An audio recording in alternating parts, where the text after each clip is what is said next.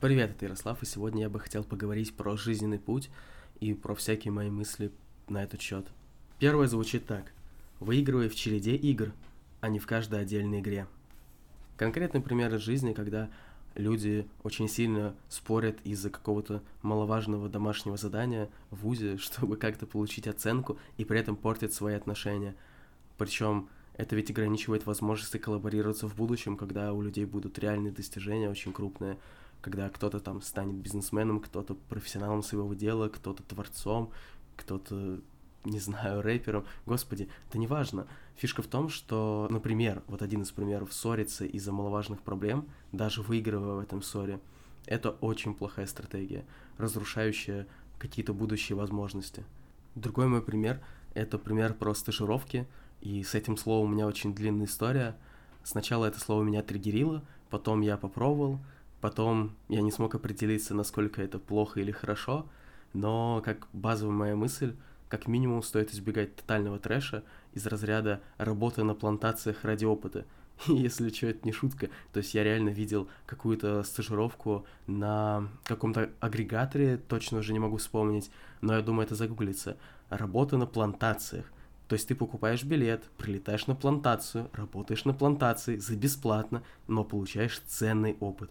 Мне кажется, вот в этом в этом небольшом рассказе квинтэссенция того, что мне не нравится в стажировке как модель игры. То есть, да, безусловно, ты можешь выиграть в каком-то краткосрочном периоде, получить какой-то неведомый, на самом деле, зачастую опыт работы. Поясняю, почему неведомый, потому что, когда говорится про опыт работы, обычно имеется в виду что-то очень абстрактное, а по факту приходится разносить документы или самому всему учиться, и необходимость только кажущаяся или формальная в форме каких-то дисфункциональных убеждений. Но, допустим, допустим, все же есть что-то хорошее, и, anyway, как мне кажется, вот такие форматы типа стажировок или каких-то очень-очень урезанных позиций, они изначально нужны для того, чтобы загонять людей в такую ловушку. То есть, чтобы люди выиграли в одной игре, допустим, набрались уверенности или еще чего-то, но при этом проиграли по времени. Ведь на деле можно пойти на стартовую позицию имея базовые переговорные навыки, 100% можно пойти на стартовую позицию и получать уже значительно больше, чем на стажировке и опыта, и денег, и респекта, и вообще всего на свете. Третий пример будет не смешной или не очевидный, а достаточно сложный развернутый, но, на мой взгляд, самый интересный.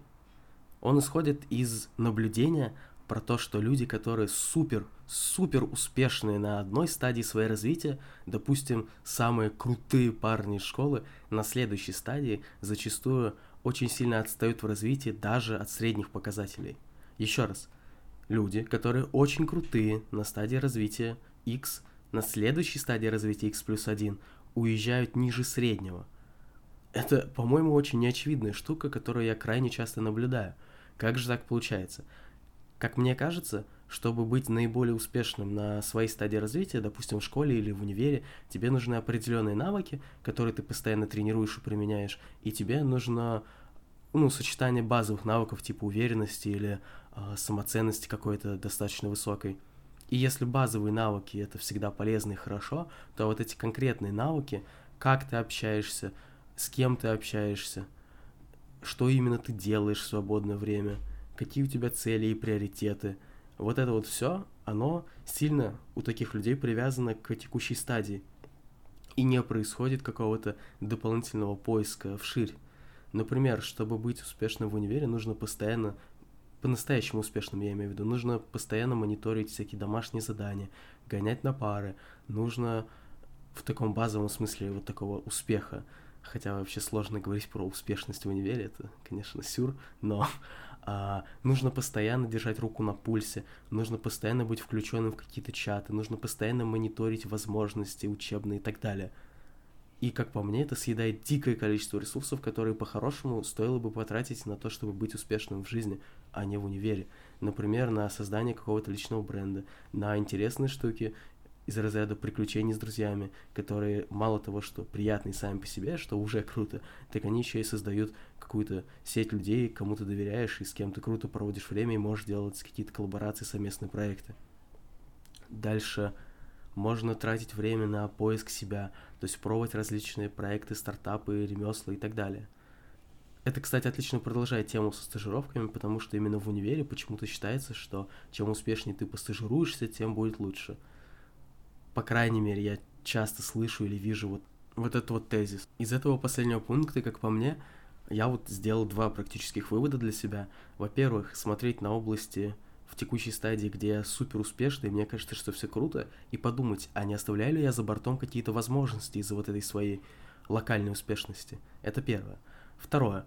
Это подумать вообще про то, что потребуется на следующей стадии. Допустим, если я сейчас работаю по найму, но при этом хочу уходить в свой бизнес или в какие-то медиапроекты, что мне пригодится тогда, на следующей стадии, как я могу уже сейчас начать развиваться в навыках, которые мне будут нужны, чтобы мне было проще, чтобы мой старт был гораздо круче. И круче здесь это не какая-то метафора, а именно свойства графика, то есть есть какой-то линейный рост, но ты можешь сделать рост круче, то есть гораздо более экспоненциальным, гораздо более быстрым.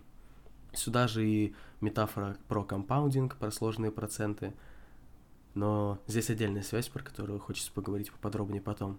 Следующее, про что хочется поговорить, и про что я не рассказывал на какую-то аудиторию, но при этом, что я обсуждал с друзьями, это моя история с ВТБ, с грантами ВТБ, и вообще про то, как я придумал понятие кринж-менеджмента и что это вообще все значит. История такая. У ВТБ вышел конкурс на гранты, и в целом история была бы ничего, и даже вообще супер классной, если бы не формат, в котором это все делается. Я понимаю, что история про какие-то свои стандарты или про то, что ты считаешь стыдным, кринжовым и так далее, это история очень индивидуальная. Но вот как по мне, делать какие-то очень душные видосы и продвигать бренд ВТБ, это достаточный кринж. И в чем соль? Изначально я думал, что у меня сопротивление ко всей этой истории, то есть сопротивление к тому, чтобы сделать видос, опубликовать его и все такое, из-за того, что надо выйти из зоны комфорта. Вот поэтому я сопротивляюсь.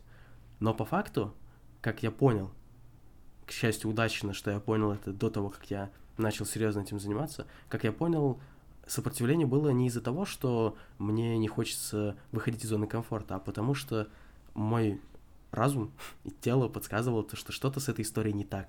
Не стоит туда идти и не стоит в это вляпываться, потому что для себя, только для себя, я понял, что вот эти вот 100 тысяч, которые крайне потенциальные, то есть вообще не факт, что ты их там заработаешь, не стоят той репутации, которую я потенциально потеряю. И кто-то может просто широко открыть глаза и чего, что я вообще несу, какая репутация.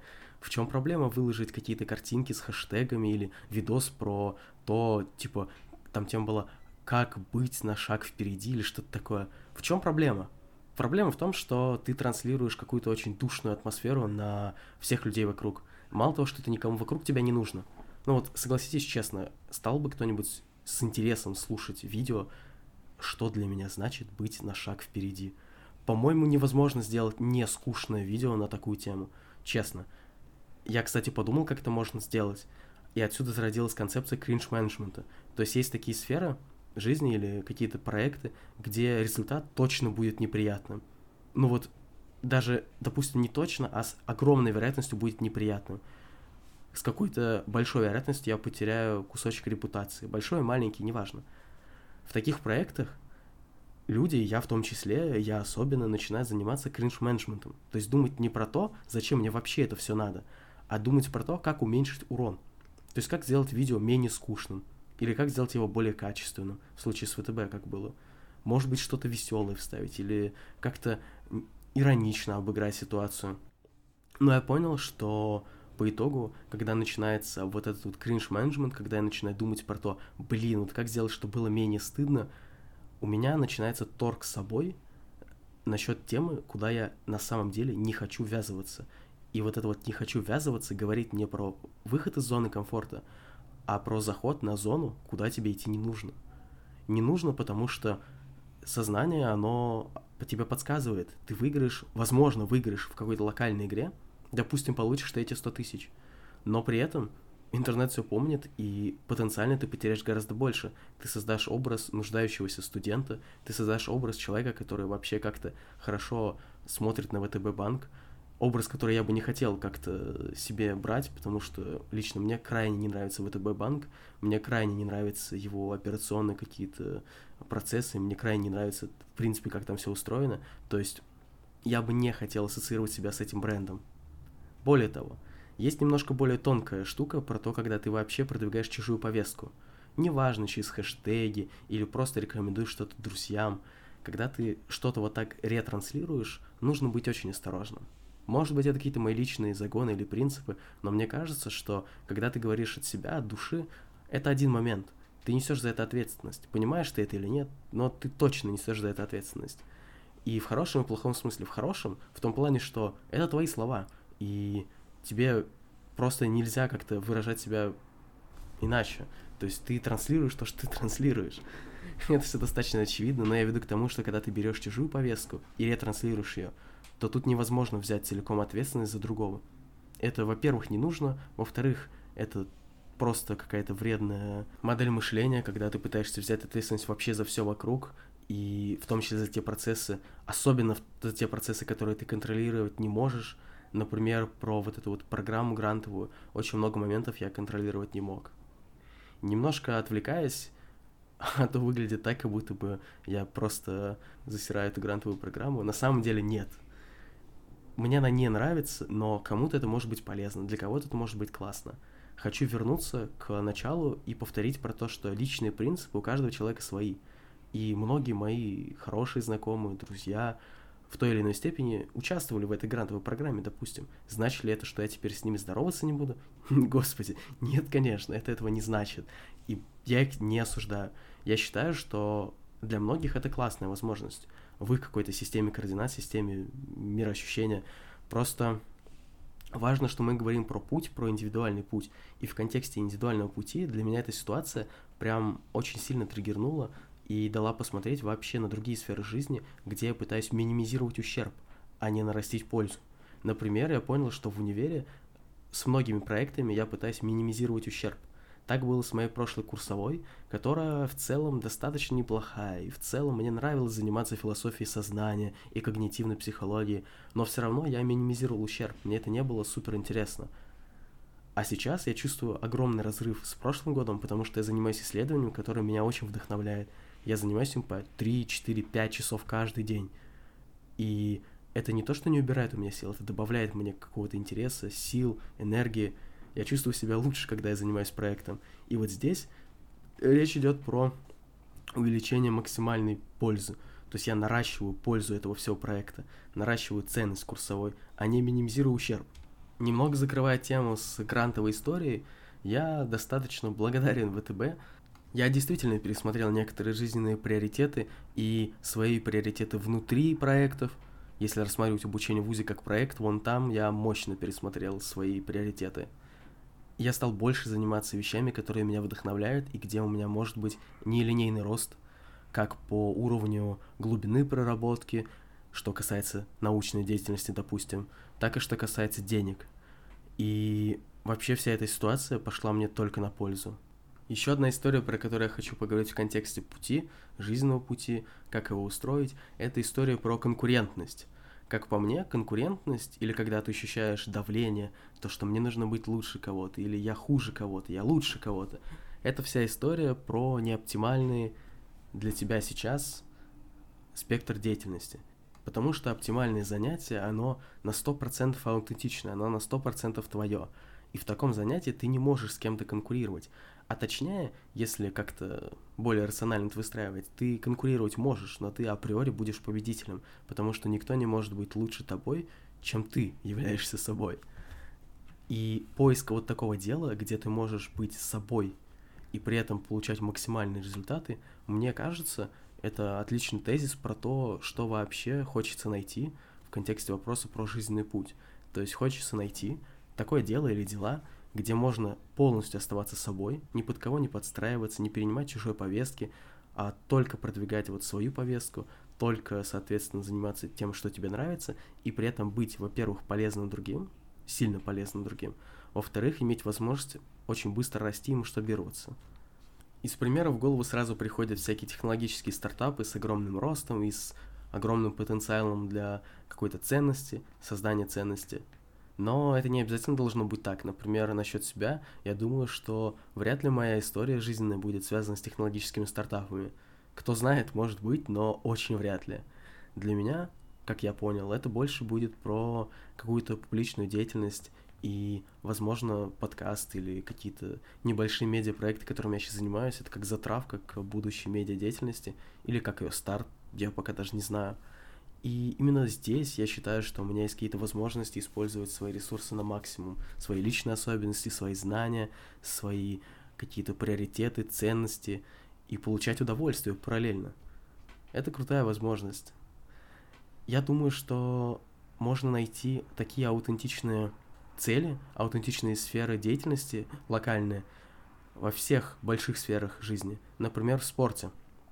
Изначально я занимался бодибилдингом, но все, кто видел меня вживую, вряд ли даже знают про то, что я занимался бодибилдингом, потому что я вешу чуть больше 80 килограмм, и не сказать, что я какой-то сильно накачанный или здоровый, но при этом я очень усердно занимался именно бодибилдингом, потому что мне, в принципе, нравится процесс тренировки, и я как-то не думал про то, что кроме бодибилдинга может быть еще огромное количество форматов, уже названных, или форматов, которые ты сам можешь придумать, каких-то тренировочных целей или методов – Сейчас я перешел больше к совмещению очень разных каких-то дисциплин, таких как стронгмен, борьба, тот же бодибилдинг, какие-то штуки, связанные с э, просто производительностью, то есть про бег, про гибкость, про разные параметры тела, и пытаюсь скомпоновать из этого какую-то индивидуальную траекторию, которая будет собрана только под меня.